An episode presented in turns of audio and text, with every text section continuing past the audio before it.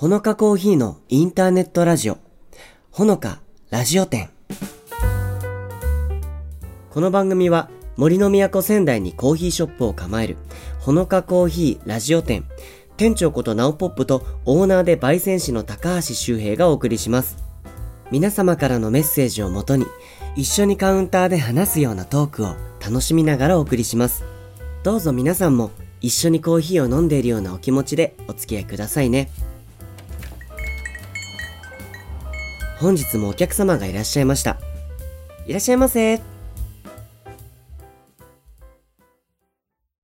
しゅうさん、今回も始まりました。いらっしゃいませ。はい、よろしくお願いします。いや、前回のね、こう配信分の締めくくりが、うんうん。唐突に僕ちょっと9時に行ってきて、ちょっと寒くてみたいな話したじゃないですか行った。んだと思って。そうだ、これ収録終わって、お疲れ様でしたってなった時に、え、俺もさ、みたいな話に。そうそうそう。まさかの同じ日に多分岩手に行ったってことですよね。そうそうそう、同じタイミングだね。えあ、どこに行ってきたんですか？えっと、うちのあの会長お、あの母なんですけど、はいの実家がある岩手県の岩泉町。はい、あんまり馴染みね、皆さんないと思うんですけど、今だとヨーグルトが有名な。はいはいはいはい。はい、あとは龍泉洞ってあの鍾鍾乳洞ありですねますね。うんがある町なんですけど、うんそれこそ9時から1時間ぐらいですか？もしかすると近いんだね、あの辺から。そう、はいはいはい。近いところに行ってたんだなと思って、そうびっくりしました同じ道を走って。三陸道をね。三陸道ね、だからまあ僕今年すごい使ってて、あそうなんだ。八戸にライブに行った時と、うん。釜石にライブに行った時、うんうんであとは今回の9時。はいはい。もう3回は往復してて。あ、あはいはい、まあやっぱり無料高速じゃないですか。そうですね。そうだから結構まあその節約にもなるし、うんうん。えーまあ便利は便利なんですけ便どね。利便利。あのでもいかんせんその僕初めて行った時に感じたのうんうが一、人で運転しながら うん。行ったんですよ、はいはい。あのサービスエリアっていうのがないんですよね三陸道は。ね不思議だよね。こう走ってると看板が出てきてサービスエリアかなと思いきや、うん。あのあ白と青の看板で、うん。道の駅なんとかっていうのが出てきて、うん。どこどこインターから降りて何百メートルとか降りて2キロとかそうそう。その沿線に道の駅がこう点在してるんですよね。ね。一旦降りるっていう。不思議な感じだよねあれねまあ、経済地元経済的にはいいんじゃないの？一回高速降りてもらって、地元にお金をうん落としていくとかって、トイレトイレ休憩とかもさできないから必ず道の駅寄ってね,、やっぱりうっかりなんか食べたり買ったりしちゃうもんね。そそのご当地のものを手にするとか食べる機会にはもってこいにはなるので、うん。まあそういう意味ではまあいつもと違った旅というか、うん。その急いで乗ってこう便利に便利に早く便利にたどり着くって旅と下道で行く長くてこれいつ着くんだろうなっていう、うん。長すぎる旅の間を取れるような旅は楽しめるかもしれないですね、うん。だからこう海沿いにこう北上するよっていう方とかは、うん。三陸道まだね使ったことない方あとは意外と知らない人多くて無料なんだみたいな。そうね。そう三陸道って聞くと高速道路だってまあ高速道路ではあるんですけどね、有料ではないので。そう今までね、うんずっと盛岡経由であの東北道をあそう登ってうん行ってたんですけどその岩泉町っていうのが、うん。まあ、我々がよく使う仙台南インターから、はい。どっちも同じ4時間の距離なんですよ。あ。三陸道通っても東北道通ってもえー。全く同じで、経費が抑えられるという。そう経費が抑えられる。で、まあ、今まで行ったことないから三陸道の方から行ってみようかなんて感じで行ってあの陸前高田とかね、はいはいはいはい。やらせていただいてとっても立派なねあの道の駅とありますねのありますね。はいはい。はい震災の記念館というかうん。ねを見させていただいてか。で岩泉町にねたどり着いて。え実際何してきたんですか行まあって、祖父母があうん。祖父母っていうかあれですね。えっとおばあさんがまはいはいはい。だねご健在で。うんはい元気しててまあコロナもあったのでなかなか会いに行けなかったので5年ぶりぐらいに。えそんな久しぶりだったんだ、そう孫のうんね顔もまだ見てなかったので。うん喜んだんじゃないですか。そうそうあうん。の見てもらいにね。そうか写真とかではお店はしてた。そうそうそう。実物をねこう連れていくのは初めてだったので、へー。あっちの孫とかねいとこが住んでるので孫とかと一緒にこう触れ合って遊んだりとかいう姿を見せれたりとか一緒にボール遊びしたりとかっていうのをねさせてあげられたのでとっても良かったなと思って。でまあ近所の、あのーキャンプ場みたいなところにコテージを借りて、えー。結構人気のところなんですけど、はいはいはいはい。そこ借りて2泊してきたんですけど、ああいいですね。アウトドアな感じだ。そう初バーベキューと娘さん。はそうそうそう初焚き火を体験してすごい喜んで星空もやっぱり綺麗なんで、うんうんう。ん本当はダメですけど道路に寝転がって。いやでもいいんです、はい。い、いんです。もうやっぱりこの、うん。そこじゃないと体験できないことをやっぱりこれも親御さんによるじゃないですか。その、うんインドア派だったらなかなかその例えばテレビゲームめっちゃ詳しいけど、うん。キャンプとかアウトドアのこと全く分かんないっていう親御さんもいると思うしやっぱりそこのなんだろう家庭によって知っている魅力をどう伝えるかっていうのって、うんうん。やっぱり変わってくると思うんですけど、うんうん。やっぱアウトドア派な周平さんがお父さんだね。その家庭と高橋家としては、うん。やっぱり娘さんにそういう体験をねこう小さい時にするってすごく大事だと思うので、うんうんうん。そうですよね。やっぱりそののどかな岩泉のご親戚おばちゃんの家があって、うん。そこに行けばいとことかそうやっぱりそのつながりがある人がいるんだっていうこととか、はい。でそこののどかな場所でしか体験できないそのご飯の食べ方とか、うん。うん自然との触れ合いっていうのを感じれたっていうのはまあその幼少期とはいえ、うん。やっぱりなんか記憶に残っていくんじゃないかなと思うので、ね少しでも残ってくれると嬉しいですし。いやいいですね。やっね。ぱ、嬉しい体験ができると日々の生活もなんかこうなんだろう健やかな気持ちでうん過ごせると思うんですよ。でその健やかな気持ちになれるうん。ツールとして、僕らとして一番嬉しいのがお便り。お便り。そこにそうやってつなげるんだ。つなげようかなって途中で今考えたんですけど お便り今回も来てるんですよね。そうありがとうございます。ぜひぜひ読んでください。はい、えーラジオネーム、えーゆこにこさん。ゆこねこさん。はい富山県の方ですよ。おーすごい。初めましてですねじゃあねね。番組としてね。40代の方女性の方ですかね、うん。えっ、と仙台とコーヒーということで、うんうん。えー何度か仙台に訪れていますが、はい。8月に初めてお名前に聞かれて仙台駅店さんにお邪魔しました。オールデイブレンドを知っていたらぜひ飲んでみたかったです。その日のアイスコーヒーをいただきました。ハイカウンターの席に座って、うん。通り行く人を見ていたら長距離移動の疲れが和み癒されました、ラジオ店もフォローしたので時々お邪魔して常連になりたいです。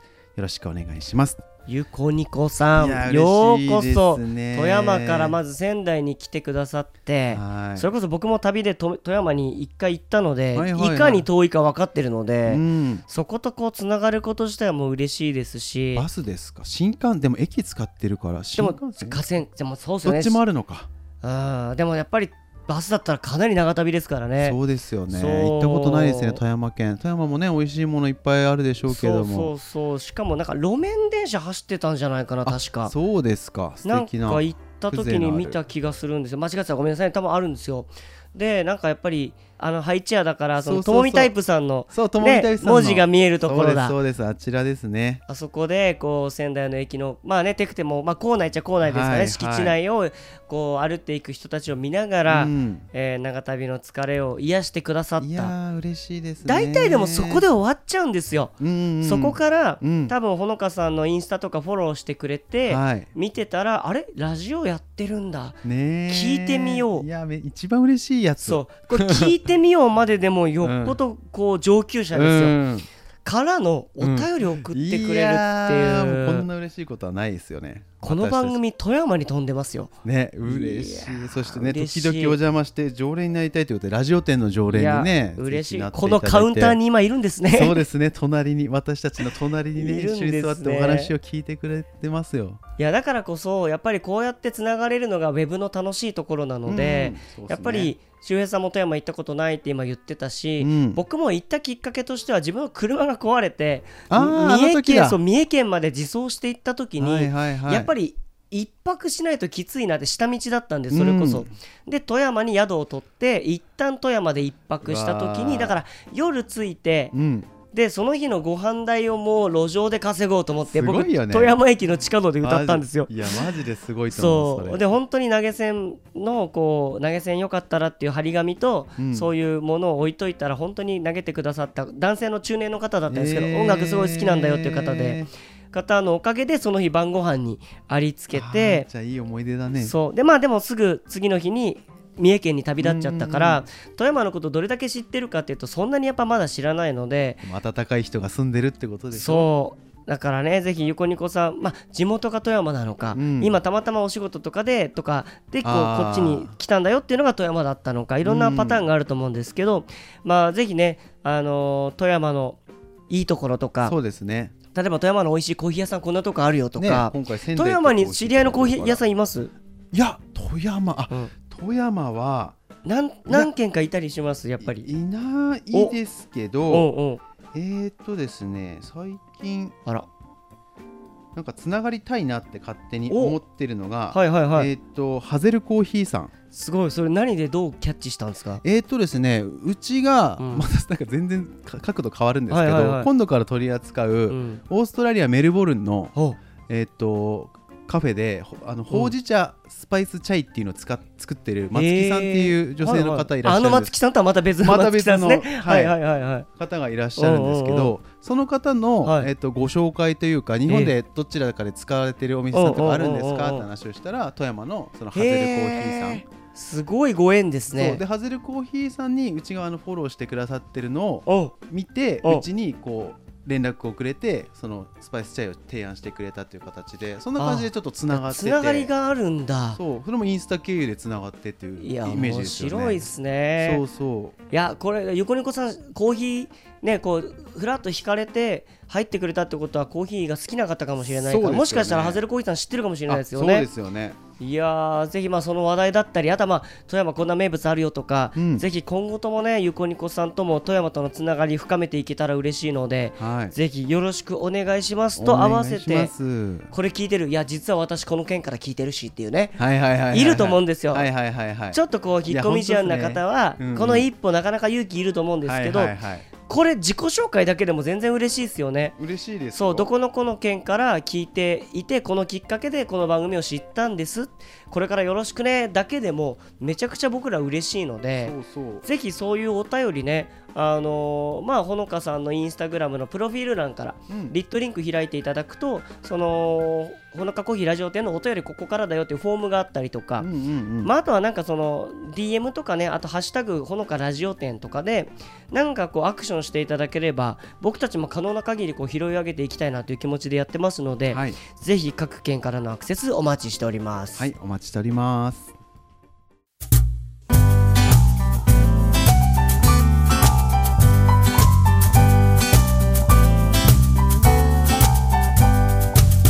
最近は駅までの距離も大して遠く感じない。いつもの場所に着いたよと。君からのメールが届く。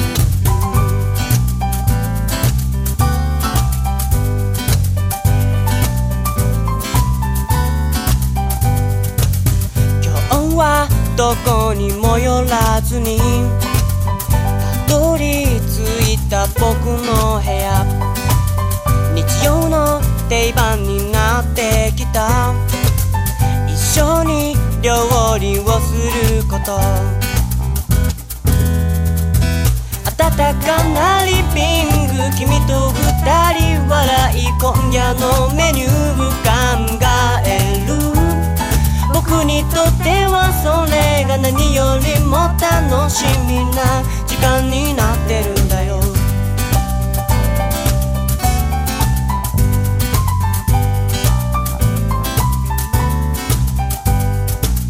近所のスーパーでお買い物。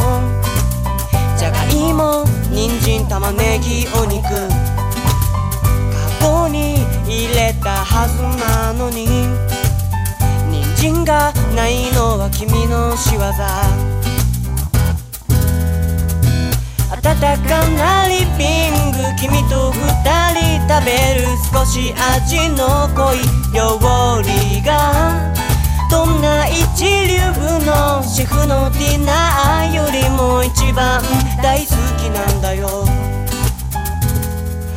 暖かなリビングいつか君と僕と小さな笑顔が並んで少し味の濃い料理を囲んで笑えたなら幸せだね。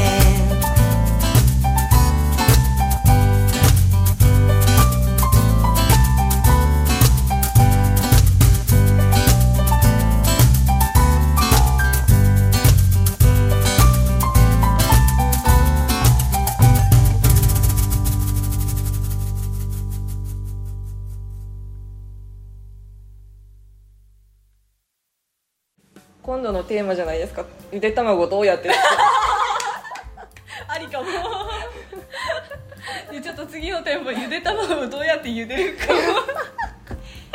鍋以外があんまり出てこない気がする。確かに。ケトルスタイルはいるかな？な？いかな？ちょっと話題に上げてもらってそうですね。もしかしたら斬新な人がまたいるかもしれない。日光とか使ったりとか。あ どういうこと？なんか今どんどん広がってちょっと話も回んないえ絶対温泉に持っていきますとか。温泉あ いねえよあって 硫黄ガス噴射してるところでやりますとか？卵はそこじゃないとちょっとできないですできないですね。とか金かかってる。だからやばい。お金と時間がやばい。手間がね手間こだわりにも程がある。本当だよ。いるかもしれないんで。ちょっと聞いてみましょう、まあまあまあまあねこだわる方はねこだわるかも。卵のこだわりじゃあ何かあればまあもう茹で方じゃなくてもってこと。がもう卵に対するってことですね。そうだよね。卵の食べ方とかまあ食べ方それそうですけど、うんなんかそう食べ方で回ってきてるのであの食べ方も食べ方も含め。含め。そうですね。食べ方と茹で方。うん。でじゃあちょっとバトンをつなぎましょうか。えまゆさん新しい話題ありますか？卵に関して。一卵に関してですか？回喋ってますもんね いやでも最近はだし巻き卵にハマっていてそういかになんかこう焼き色をつけず美しく焼くか美しく。美しく焼くか。確かに。そうそうそう。だし巻きは沼。そうそうそう。でなんか菜箸でこういかにうまくひっくり返せるか。うん。確かに。え柔らかさによります？そうそうそうそうそう。柔らかさとあとこうなんか一回ひっくり返した時のサイズ？あー確かに。そうそうそう修正難しいですそうからね。そうそうちょうどいい大きさじゃないとこう掘っていけないんですよね。まあ自分でやりやりやすいものありますからね。そうそうそうそうそう。ありそうますありますリズムとかそうそうそうそうそうそうそうそう確かに火加減とか研究中ですね確かにいいですよね味は白だし派です私私も白あ私もだしにあの桜エビ入れますがもう最高つだしだしまみうんそうだしだしあれが 私は大葉を入れますね。香り最高だ。わそう海苔ばっか言ってるけど 海苔つけます。海苔 ね。あれもか可愛くなるしね見た目も。そうですね。いいかも。うん確かに。それぞれありますね。そうですね。えじゃだし巻きについてもじゃあ語ってもらって。あ話題が豊富だ。そうですね。時間大丈夫かな。でもでも盛りだくさん。もしかしたらこの3つだけですぐだとすぐ終わっちゃう可能性もあるからもう1個ぐらいあそうですね。もう1個ぐらいちょっと違う話題を、あね。あれだね。ねそうさっき考えたんですよね。そうそう。そうそう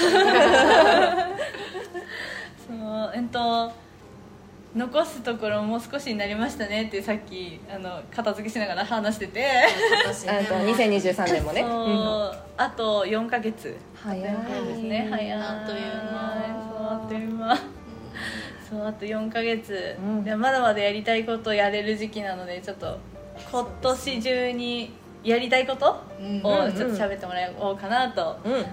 まだ計画は練れる練から。そうまだ何でもできるから。そうここでちょっとひ皆さんに教えていただいて、はい。2023年やりたいこと。はい。はい、じゃあこの2つで次にバトンをつなぎたいと思います、はい。次の店舗は？最後最後じゃないけど。一周目最後。うん。よ富澤店の皆様よろしくお願いします。ろしくお願いします。お願いします。千尋さんお願いしお願いしまます。すごい盛りだくさんになってしまいましたが、うん。はよろしくお願いします、はい。話題に困らないということで。そうですね。い どのくらい短くするかでいっぱい頭が確かに私たちのように。ではこの辺ではい。本日の楽屋トーク終了したいと思います、はい。ありがとう。笑いすぎて。本当ですね。本当に笑いすぎて。酸欠で頭痛くなってきました。そう笑いすぎて肋骨が痛いです。折れてるから。ひび入ってるから。まだとどめはまだ。とどめはまだ。肺に刺さったら大変なんで。皆様肋骨のひびには気をつけて。ではこの辺で。はい、終了したいと思います、はい。では今日もありがとうございまはいした、ありがとうございました。お疲れ失礼いたします。様でしたお疲れ様です。いやでも今回の配信分はあのもう秋も深まってきているのかなと。いやもうすっかりね。ちょっとずつ紅葉もし始めて。そう。富澤本店でねいつもこの番組撮ってますけど、うん。ここから見えるその桜の木がねこう春はやっぱり見ご見名所として、えーまあ、僕らはもう感じ取ってますけど、うん。桜の木もやっぱり季節によって葉っぱの色というかね。そうですね。うん。黄色だったりね赤くなってもう来始めてるんですよね実は、ね、だから収録段階の9月の後半の段階で色が確かにい真っ赤になってる葉っぱとかもたまにありますよね。色づいてきているのでまあいろいろこう秋だからこその楽しみ、うん。まあ、僕結構やっぱ紅葉すごく見るの好きなので、あはいはいはい。そうなんかいろんなところにまあそのこそ今写真撮ることも多いので、うん。出かけた時に写真撮りつつ紅葉楽しみたいなと思ってるんですけどどうですか？秋のならではの楽しみ方で、まあ最近やってることでもいいし昔これやってたなとかでもいいんですけど。そうですね。だから桜の葉っぱ見て思い出したんですけど、うん。昔桜の葉っぱ集めてうん。焼き芋作ってたなみたいな。あ落ち葉で？落ち葉で、はいはいはいはい。あのね漫画昔日本日本漫画昔話みたいな。焚き火だ 焚き火だ。落ち葉焚きの気分でそうもうかき焼き芋集めて、えー。あの新聞紙でさつまいもくるんではいはいはいアルミホイルはいはい。はいで巻いてやって中に芋入れといて火が鎮火する頃には焼き芋で美味しくなってるよね。っていう結構美味しくなるんですよ。今の子ってやったことあるのかな？今なんかあれだよね。保育園とかでもさ、はいはい。あの芋掘り会みたいな。あ体験やりますね。うんうんうん。そういうのまだあるからそういうタイミングでもしかしたらやっても直火だからねその当時。だ危,、まあ、危ないっちゃ危ないどこでそうですよね。例えば敷地やしっかりある保育園とか幼稚園さんで、うん。そのなんだろう。掘った芋をどのように調理するのかってとこだよね。だからかといってねやっぱりじゃあそれ以外の方法で、うん。さつまいもを調理しようってなると、うん。やっぱり結構分厚いお芋だし、うんうん。結構大変ですよね。切ったりとか、ね。まあ、揚げるにしても茹でるとか、まあ、いろんなこう調理ありますけどね。結構お子さんと一緒にやるってなると、うん。結構危ないかったり時間かかったりするから,、ね火がねあるとね。もし焚き火ができてとか落ち葉焚きでうん。できたらそこまでみんなで頑張ったら焼けるまでの間お遊戯したりみんなで遊んでお昼寝してあ終わったらできでてるよ。きできてるみたいな。できるからね。でおやつの時間で食べてみたいなね。そう。だから結構意外と落ち葉の量結構必要なんですよねあれね。すぐ燃えちゃうからね。ねそうそう。結構がっつり必要なんで、うん。しっかり集めないといけないしあとはその前日雨降ってないとかね。しけってるとね。そうそうそそううなんです。い全然違くなりますからね。そうそうそうそう。うん。結構大事だったり。でも今ねできないこととか多いから今難しいですよね。ね。なんか河原でやっちゃダメでしょきっと。きっとすぐだから僕その河川敷でライブ配信をしたりとか、動画撮ったり、まあ、ちょっと事務作業したり結構その川原沿いに車を止めてうん。いろいろしたりすること多いですけど、サードプレイスね。そうかこっからの時期それをすごく使いたくなる 時期なんですけど、はいはい。やっぱまあもちろん入っていいところでやってるんですよ僕は。うん。車入っていいところに車をつけて。うん。そこでまあやるとしたらそのストーブはいはい。石油ストーブとかはあと車の中で使えるカセットコンロ式のアラジンストーブを僕持っててうんはいはいはい。戦国アラジンっていう商品なんですけど、うん。まあ、それ車の中でも OK なやつなので、まあ、それでやったりとか暖を取ったりしながらそれこそコーヒーお湯沸かしてコーヒー飲んだりもするし、っていうのをやってると十中八九ヘリコプター来ます上にえあの？れって聞いたことあるんですよ知り合いに、うんなんかそういう仕事をしてる知り合いがいて、えー。でこんなあ確かに僕俺もヘリコプター上空で飛んでんの見たことあるなって言ったら、うん。完全にそれはチェックに来てるよあそうなんだ。危ないことしてないか。で、はいはいはい。そういうヘリコプターに積まれてる望遠鏡みたいなやつ、うんカメラなのか分かんないですけど、もう毛穴まで見れるような高精度のやつで見れるらしいです、えーだから今何やってる人なのか、例えば僕だったらストーブ炊いてコーヒー飲みながら歌ってんだな、うん。あじゃあ悪いことしてないな直火じゃないなとか、うん。そのっていうのを見られるらしいんですよ。そこまで見るんだ。そう。もちろん地域差とかいろいろあるとは思うんですけど、うん。っていうのを聞いて、まあ、逆にそれで安全だなと思いましたけど、うん。でも昔暗黙の了解でできてた、うん。例えば今だったらバーベキューとか、うん。花火とか、うん。それこそその芋煮とか、芋煮会。えーあとはそのはい焼き芋とか。はいはいはい。はやっぱり目が厳しくなってしまってるから体験しにくくなってる寂しさはやっぱりあるなと思うんですけど、ただ今言ったやつの中でうん。どうしても東北に住んでると、うん。なんか芋煮会だったらしょうがないよね 感はずっと残ってません？それこそね富山から聞いてるリスナーの方もいるけどなんだろう？聞いたことないかもしれないですね。名前ぐらいは聞いたことあるかなもしかすると。だからよく聞かれるんですよ、うん別地方から「はい。芋煮って何?」みたいな。今、うんうんうん。その料理名としてポピュラーになったから、例えばうん。飲み屋さんとかでも、うん。その宮城県を売ってる居酒屋さんとかだと、うん。出張とかで来た人旅行の人向けに、うん。そのせり鍋とかがあるのと一緒で、うんうん芋煮がやっぱりその時期メニューで出たりするからなるほど。料理名としては知ってると思うんですけど、結構多くの方が今はね、うんうん芋煮会っていうね確かにね。会があるんですよ。確かに。そう。だからバーベキューのうん。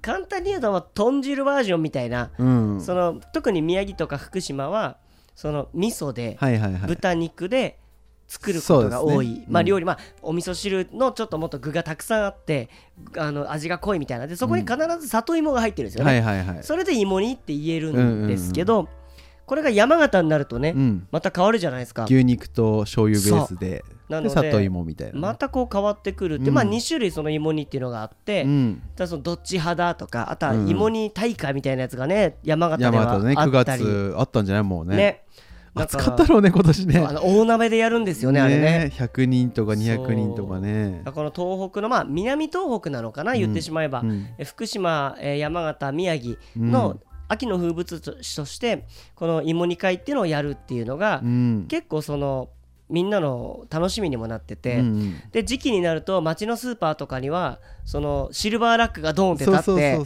その大鍋20人30人、まあ、もう大きいの50人分ぐらいいけるような鍋のレンタルとか、ね無無償でね。そうやってるとこも多いじゃないですか。すごいよねあれね。あだのシステム。そうだからこそ多分芋煮会はあ時期だからねってみんな優しい目で見てくれ あ芋かーってなるってことね。あのなんかこう特別感ありますよね。じゃあ仕方ねえやかそう。ねバーベキューとかは まあちょっとこんなとこやで騒いでみたいな目がうん。同じこと言う人もうん。芋煮会を見たらまあしょうがないわねみたいな。確かにね。そう。なんだろうねあれねだからそういうなんかそのまあ風物詩だからこそいいよねっていうのは別に僕はだからいいことだと思うので、うん。まあ、芋煮会できるタイミングがある方うん。はぜひ体験してもらえたらね嬉しいなと思うし、うん。あとはこれ東北で聞いてるリスナーまたはまあ東北に来たことがある、はいはい。芋煮を体験したことがあるリスナーうん。どっち派かも聞きたいですね。ああそうですね。結構分かれるから。分かれるね。で僕はね馴染みがやっぱり福島だから味噌でずっと来たんですよ。はいはいはいはい。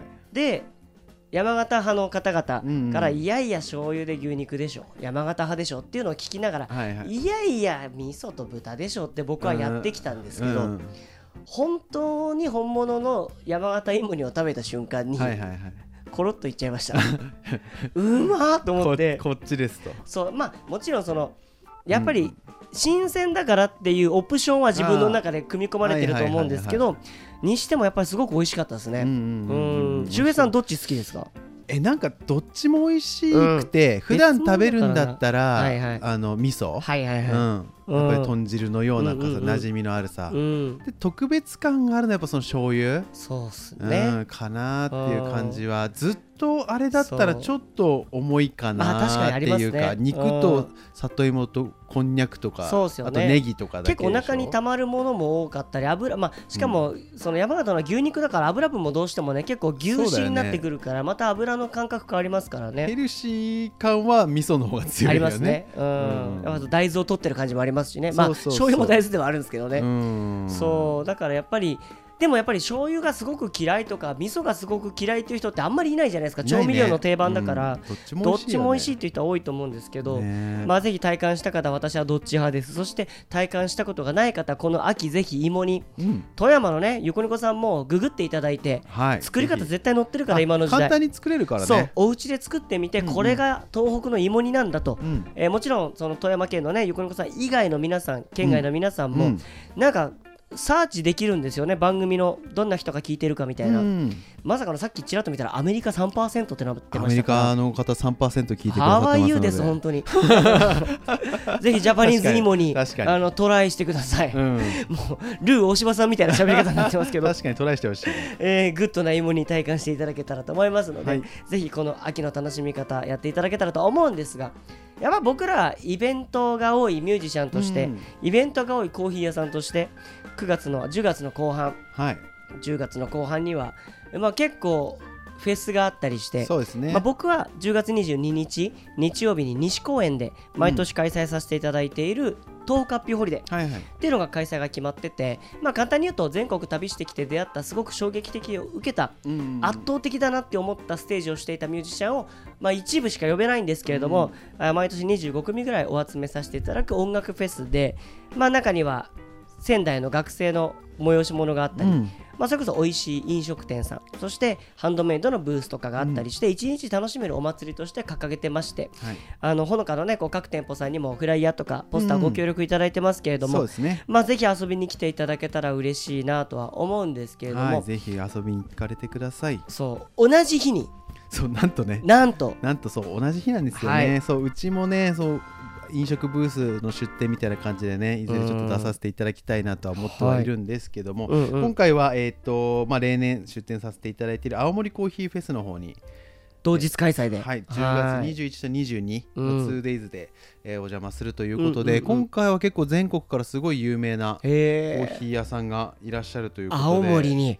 そうですねいらっしゃるのですごい楽しみに、まあ、2日目の夜とかは懇親会みたいなのをね、はいはいはい。用意されている、へよーしていただいているようだったので美味しいの食べれますねまた。食べながらおしゃべりして、まあ、コーヒー談義に花を咲かせたいなと思っております、うん、うん。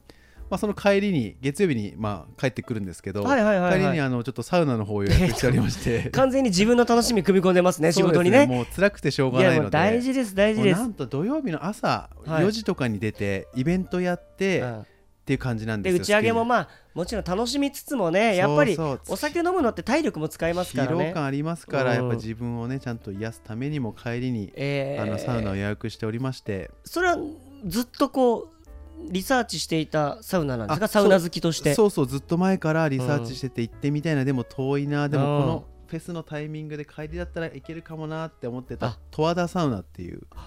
十和田十和田湖の、十和田湖の縁にある、え。ーはい。それってなんか何か行ってみたいなと思ってたポイントはどこだったんですか？やっぱり景観がやっぱり水風呂のねうん代わりに十和田湖に飛び込むっていう。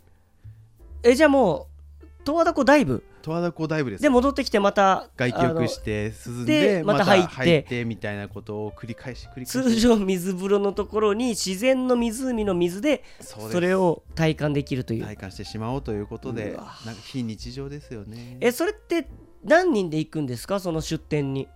出店は3人でうん。サウナは4人で行こうと、えっと待って待って、えっと出店は3人だけど、サウナに1人増えるっていうのは、わざわざサウナだけのために来る人が1人いるってこと？サウナためのためのだけに来るっていうよりかは,、一応そのべ出店あ一緒に？一緒に別のお店の方でそれこそあの言っていいのかな？欅コーヒーの松木さんが。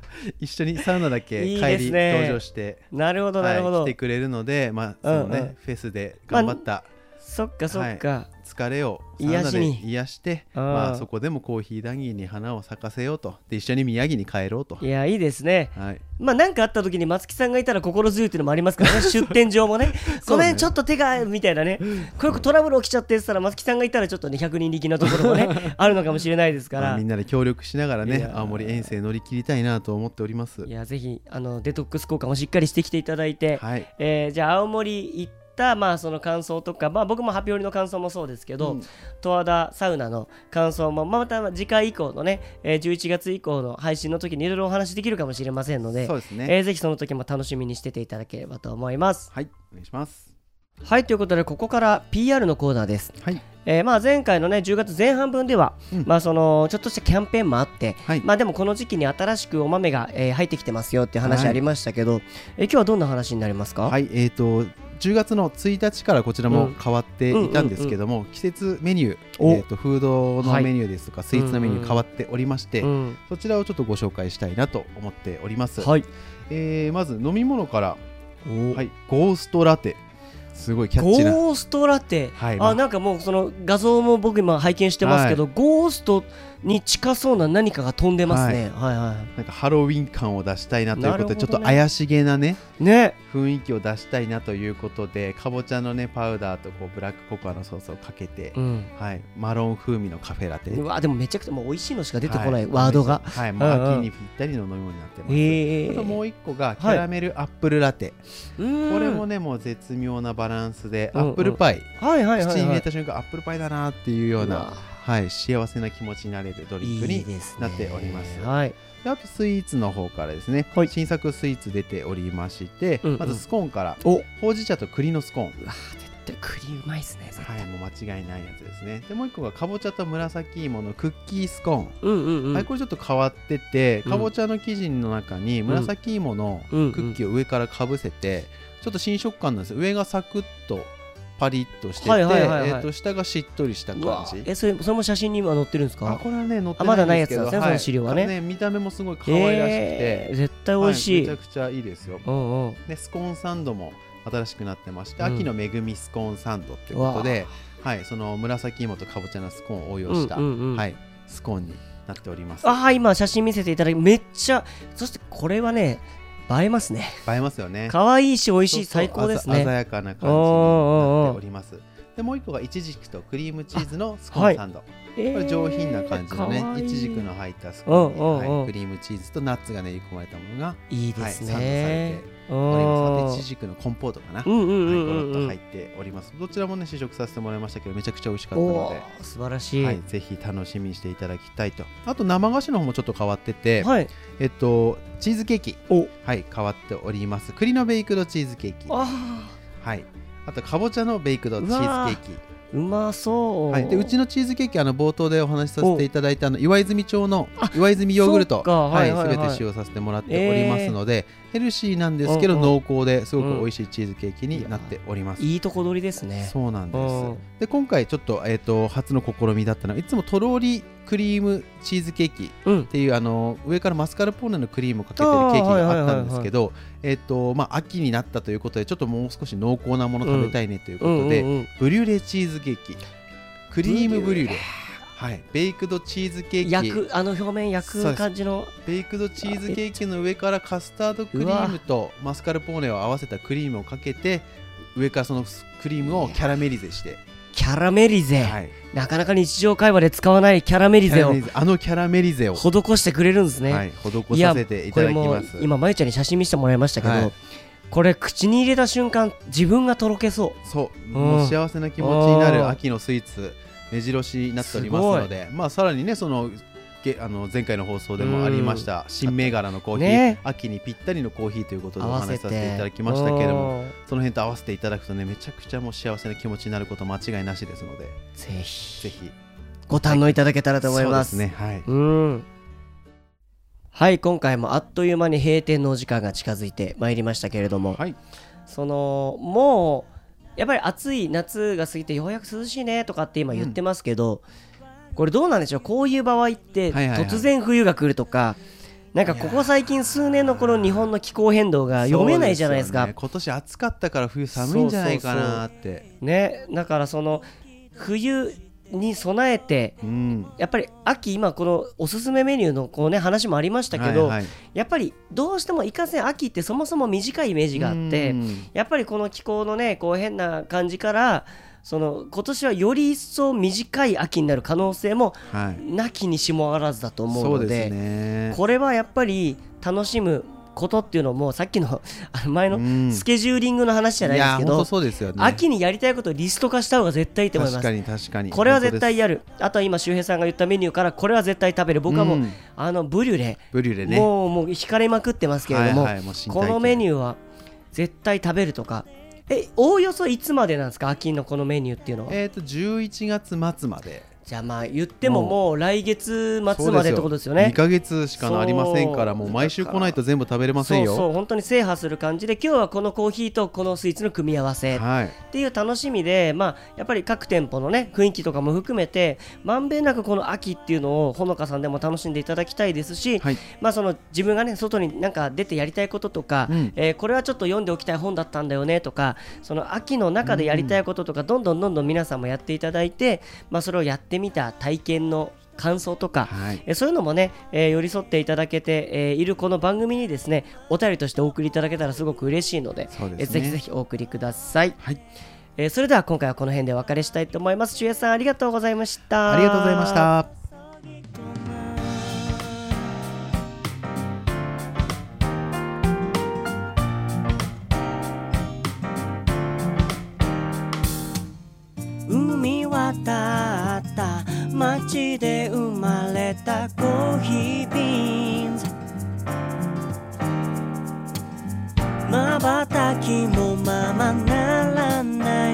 絶妙な焼き加減